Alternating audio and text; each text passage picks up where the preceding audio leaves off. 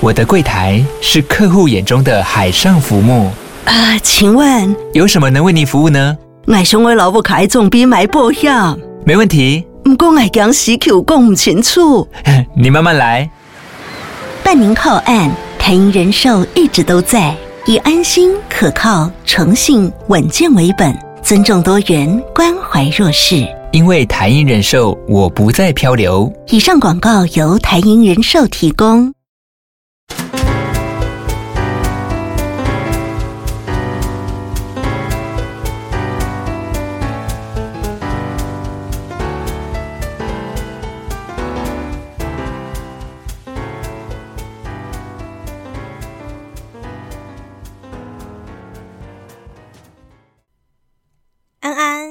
欢迎收听《宁可当吃货》。不晓得各位国庆连假的时候是怎么度过的呢？国庆连假三天，呃，六日的时候，我跟歪嘴鸡去鹿港出了一趟差，其实有点玩的意思。那礼拜一的时候回到台北，刚好也是国庆日当天嘛，所以呢就跟风看了最近频频上新闻的京都局高校，人家号称“橘色恶魔”的演出，真的是非常青春有活力。那当然，我有看到网络上有各种的讨论啊，有有的地方在说，呃，北一女要看起来是死板板的，为什么不学学看人家的那个京都剧高校橘色恶魔多么的活泼有活力？但这个东西其实是分成很多层面可以做讨论的。首先，第一个当然就是体制的问题啊，因为其实两个团体它的表演的它的编制是不太一样的。北一女是乐仪旗队，它其实是三个队然后合在一起。然后你会发现，就是说，它当然有军乐队或行进乐队的成分在里面。可是因为背着乐器要活动很难嘛，而且他们是属于就是比较军乐的形式，所以你会发现他把大部分表演跟走位的东西全部都交给了仪队跟旗队。那京都局高校其实他们就是很正统的行进乐队，他们却全部都是演出嘛，当然有旗手，但是很少，所以他们就是靠呃行进的乐手，然后去做比较多的走位演出。那当然，他们的演出，他的走位也是做的比较细致一点点。你可以看到他的走位当中去融入很多很碎的接近舞蹈动作的移动，那就会让人家觉得说比较活泼。然后再来的话，就是看他们会觉得说比较笑容满面啊。那我觉得它是两个不同的层面的演制编制演出所造成的关系。但我觉得有些人会说，你看看北一女，看看人家受到震撼教育了吧？我是觉得也不需要这样讲啦。北一女是多么身经百战的学校，去参加各种国际赛事了。他们早就看过了各式各样的行进乐队编制。那这个东西其实跟北一女校内，然后他们要的编制，以及他们去参加各种的军乐队、行进乐队的比赛，他要求的东西以及评审喜欢的口味会比较有关系。那这种事情有没有可能改变呢？嗯，有机会，但毕竟我也不是教育界的人啊，我也不是那种评审音乐比赛出身的，所以今天我也没有想要讨论这件事情。可是我想要讨论另一个比较有趣的东西，就是在曲目的部分，你会发现说呢，两个学校它所演出的曲目的部分很不一样，甚至如果他们选的都是一些比较耳熟能详、比较流行一点的曲子的话呢，呃，两个学校所演出来的风格也会差很多。我拿个比方来讲好了。在这两个学校的演出当中，北一女里面最耳熟能详的应该是披头士的《Hey Jude》嘛。那《Hey Jude》被演出了一种呃军乐队的非常气势恢宏、磅礴的感觉，你会觉得它是比较四平八稳一点的节奏。然后，但是演出会不好吗？不会啊，有办法出国去比赛的队伍，怎么可能演出会不好？那京都局高校他们所演出的曲目就比较多元一点点的，我觉得是比较偏向那种比较有 groove 的曲子。像是有 Louis Armstrong，路易斯·阿姆斯壮，他是一个非常知名的爵士歌手以及小号演奏家。那这边就有他的知名代表曲，这首曲子叫做《Down by the Riverside》。那去比较完之后，其实就可以看到说，两个国家他们对于所谓的管乐演出这件事情啊，是呈现比较不一样的系统训练方式。我这边没有说就是哪个国家比较好哦。可是呢，像台湾这边的话，相对就是比较类似像古典乐团啊的那种管乐部，所以会演奏比较多的古典乐。再来比较多会用到管乐器的部分的话，就是类似像呃乐仪旗队这种军乐队的形式。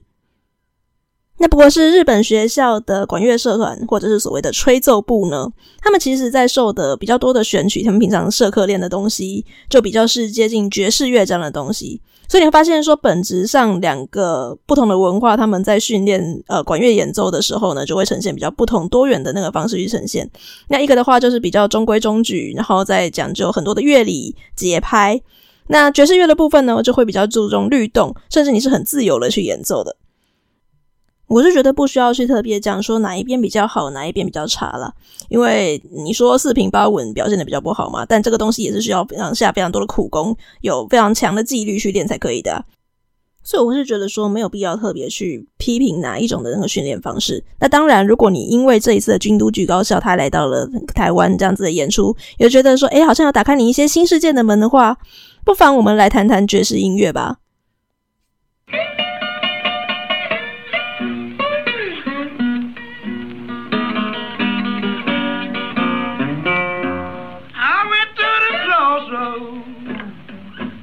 首曲子是由 Robert Johnson 这位歌手所演唱的《Crossroad Blues》，是属于蓝调音乐的一种。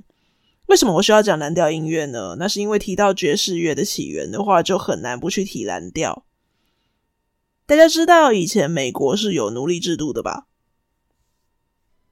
一群同样被奴役当苦工的人们，如果聚在一起的时候，会发生什么事情呢？如果没有办法想象的话，可以去想象一下，现在一些去澳洲、纽西兰当黑工的朋友们，至少我遇过的朋友们呢，他们不管他们原本的学历读的如何啊，然后读的是什么专业，或者说你原本是在什么样的家庭，你什么人种肤色，只要你同样是到了澳洲去打黑工的那群人，你会突然发现说，我们原来同样都是被 资本主义剥削的一份子。那这些人就会当然变得很亲近，只要有机会不工作了，聚在一起的时候呢，就会想办法怎么样开趴喽。你在现在二十一世纪去澳洲卖体力，虽然辛苦，但是还是有可能赚得到一点钱嘛。那你可能就会在这种开趴跟那个同乡或者是异乡同样一起来工作的人们开趴的时候，就想说，那我们煮点好吃的，或吃点好玩，或者我们干脆呃在时间允许的时候去哪里玩一下好了。但如果你是一个十九世纪的非裔美洲美国人呢？不好意思哦，你很穷，所以你没有办法去进行那些娱乐。那你又想要获得一点点快乐，跟你的同乡们聚一聚的话，怎么办呢？这个时候呢，就会呃比较原始一点的方式，就是唱歌跳舞。那这些唱歌或者是演奏，用比较简单一点的乐器啦，他们所演奏的这种音乐呢，会比较就是带有一点点原本来自非洲的特色。大致上可以把这个时期的音乐把它分成两种类型，那就是蓝调跟 ragtime。蓝调音乐呢，像我刚刚放的那首 Crossroad Blues，可以听得出来它的特色就是比较咏唱，然后比较抑郁、比较烦闷一点点，它就是要抒发自己好苦啊，我被奴役的精神的这种感觉。而 ragtime 呢，它就是比较摇摆一点点，会比较带有切分音比较多的节奏。如果听不懂我说就带有切分音跟节奏是什么感觉的话呢，那我就来放一首 Ragtime 最知名的名曲给大家听一下。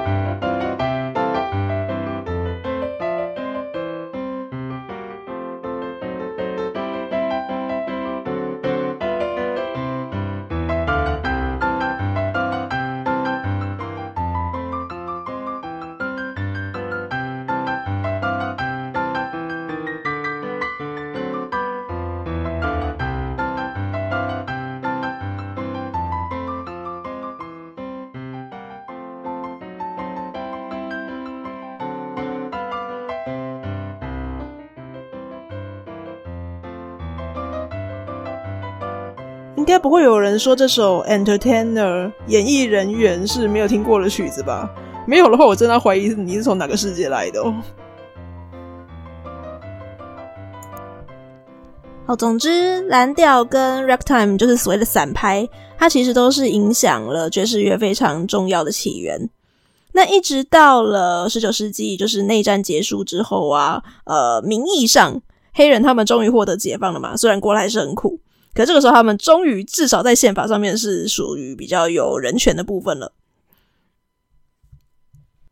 而这个时候啊，就有一些军乐队他们解散了嘛，所以有一批很便宜的乐器就流落到民间来。那黑人们当然也可以用很便宜的价格买到乐器了，所以他们这些音乐就可以变得更加丰富。在二十世纪的时候呢，爵士乐就变得越来越丰富了。有不少的爵士演奏家，他们就会在一些酒吧或者是呃妓院等等，反正这种音乐本来就是从比较中下阶层所起来的，也没什么好避讳。我觉得在这些地方呢所演奏，所以就变得很 popular 了。只是那个时候还没有真的开始录制唱片。那一直到了一九三零年代的时候，因为 Duke Ellington。跟 Future Henderson 这两个非常棒的音乐家的关系，所以他们就把爵士乐发展，嗯呃，把它发展成了所谓的大乐队的形式。然后同时呢，在这种大乐团当中呢，虽然它有很多的管乐器的那个形式，但它也非常重视每一个乐手的即兴演奏，渐渐的更加靠近我们现在所了解的爵士音乐。听到这边很粗浅的介绍，大家其实就可以知道说，爵士乐它是一种非常自由的形式，它可以融合各式各样的音乐到里面去，然后呢，都可以算是爵士音乐的一份子。所以时间越近，你会听到越各式各样的各种包容不同曲风的，都可以算是爵士音乐，像是所谓的呃 free jazz 啊，fusion 啊，然后甚至像还是很早前的那种呃 big band 啊，swing 的形式呢，都还流传到现在去。而如果你想要听到比较融合摇滚一点、比较融合电子音乐一点，甚至有一点 hip hop 在里面的话呢，也是可以找得到你喜欢的音乐类型。所以，我们生活在这个时代实在是非常的，嗯，只能说很幸运啦。那宁可当吃货，毕竟是一个美食节目。虽然大家知道说这是特别篇，我不会特别的介绍美食 bonus，但总是还想要听一点食物的嘛。适合听爵士乐的时候一边配的食物有哪些呢？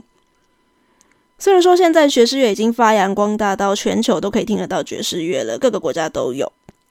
但我们如果要了解爵士乐的起源，我刚刚讲了那么多，就知道说它是来自于美国的南方地区嘛。所以呢，就来要看南方这边有没有什么特色食物喽。这些同样源自于贫穷的料理，它有一个共通点，就是它其实都。呃，算是某种外来文化的食物，然后呢，再去融入当地的可能那个时期的那些黑人们，他比较穷，能够得到的一些比较有限的食材，然后再融入一些他们家乡的特色，或者说呃其他的地区的其他国家文化的来源所发展出来的食物，那就变得非常有特色。举几个比较知名的例子，像是比较有名的 Gumbo 秋葵浓汤。会把秋葵拿来煮，增加稠度，增加稠度，它当然是一种非洲料理的做法啦。可是它有加入奶油炒面糊，这是比较法式一点的做法。然后里面的食材呢，又会多入一些美洲特色，像是有呃洋葱啊、青西洋芹啊，还有青椒等等的，这些都是比较属于美洲特色的作物。而 Jambalaya 什锦饭也是一样的意思哦，可以看得出来，其实它的做法应该是有受到西班牙的那种大锅饭帕耶亚的影响，只是它里面的特色，它的食物啊就会加入一些像是火鸡、虾仁等等比较有美洲特色的东西。那这边我还要特别介绍一个我觉得非常有爵士精神的食物，叫做 Po' Boy。Po' Boy 不要把它翻译成字面上叫做什么穷小子之类的哦，其实它是一种三明治。这种三明治，它用的面包，乍看之下很像传统的法国长棍，可是它其实它用的面粉更少，然后水更多。那相对的，其实它的原本要这么做的原因是为了要省成本的关系，就是让比较多人都可以吃得到嘛。那相对的，这样产生出来的它的面包，它就会更轻盈一点，然后比较松，比较不会像法式的长棍那么耐嚼。那里面的食物呢，也是属于就当时比较穷人家所能够吃得到的东西，比较不是富贵人家吃的。可是以我们现在的角度来看的话，可能不会觉得它很穷哦，因为会放在 Po' Boy 里面的食材的都是一些龙虾、炸牡蛎，但当时这个东西是没有人要吃的。为什么我会说这种食物很有爵士精神呢？那是因为在某个遥远的地方，你甚至可以找得到它的呃失散多年的亲兄弟啦。如果大家到过越南的话，就会知道有一种越南特色料理叫做巴米。那翻译成中文的话呢，很多人就会直接写说是越南式的法国面包三明治。越南也是曾经接受过法国殖民的地方，所以会发展出法国面包不稀奇。可是当地为了要制作法国面包，也是为了省成本的关系，所以它就不会用纯面粉来揉，它会加入一点点米粉来揉。那相对它制造出来的口感也是比较轻盈一点的。那内馅的部分呢，当然也会加入比较多的当地特色，像是呃腌过的红白萝卜，或是一些像香菜等等的食物。所以我就说呢，这个 Po Boy 跟巴米他们根本就是失散多年的亲兄弟。甚至有很多的越南人，他来到美国工作的时候，他会发现说：“天哪，居然有个跟我们这家乡这么像的东西！”所以他就开始卖起了美国特色的苞米。这些巴米里面一样有红白萝卜，一样有香菜，可它会加入比较奥尔良式调味的这种炸虾来当做配料。这种不断的文化融合再融合啊，然后甚至到别的地方去呢，又发生出新的火花。我觉得是跟爵士乐的精神非常相似的，它本身就是非常自由，没有说什么一定要怎么样。那如果说以上这些东西你通通觉得要取得有点困难，我们是在台湾呐、啊，你就带你觉得你取得最方便的食物去听轻松的听爵士乐就可以了。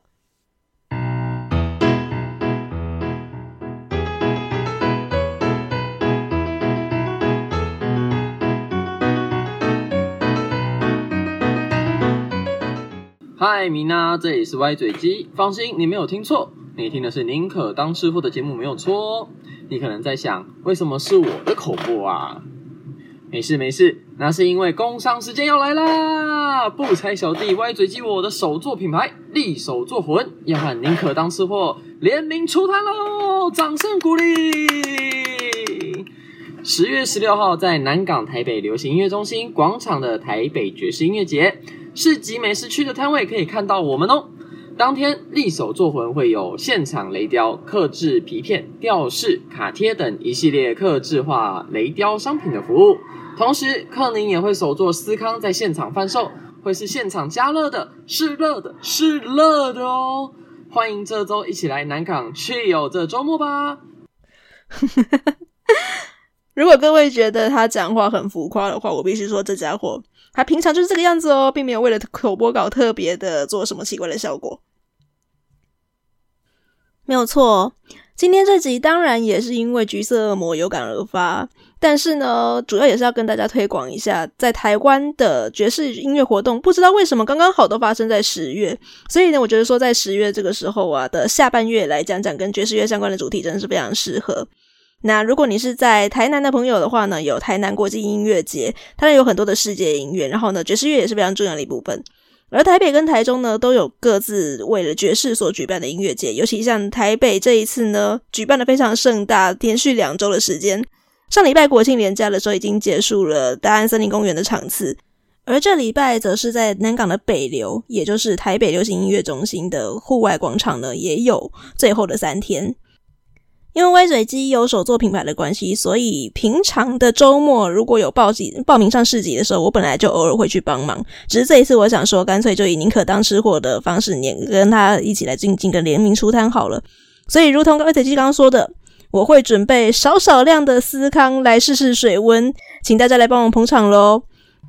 诶，这个量是真的很少，我大概不会准备，反正就是我一个人可以带过去的量啦，所以真的很少很少，凭缘分，而且我就只有摆礼拜天那一摊而已，所以要不要把握机会？如果想看我本人，或者是想要试试看我做的手作创意司康的话呢，欢迎来现场捕捉我们哦。小妹，我毕竟不是真正的专业烘焙嘛，所以做兴趣的，但是呢，我绝对会准备很创意口味的司康，欢迎大家来现场捕捉我们。那如果你有一些客制化产品的需求的话呢，也欢迎光临一下歪嘴鸡的力手作喽。宁可当吃货在各大 Podcast 平台都有上架。如果你是用 Apple Podcast 或者是 Spotify 的朋友呢，麻烦帮我留下你的五星评论，多多推广给你的朋友，让我们节目可以被更多更多的人听到喽。如果你蛮喜欢我讲的故事的话呢，欢迎 donate 给我。那如果你真的真的很害羞，但是又想要跟我玩的话呢，欢迎来到 Facebook 或是 IG。那不管是用留言的方式，或者是私讯跟我交流，我都非常开心，让我知道你们对这个节目的想法。你可当吃货，我们下次见喽。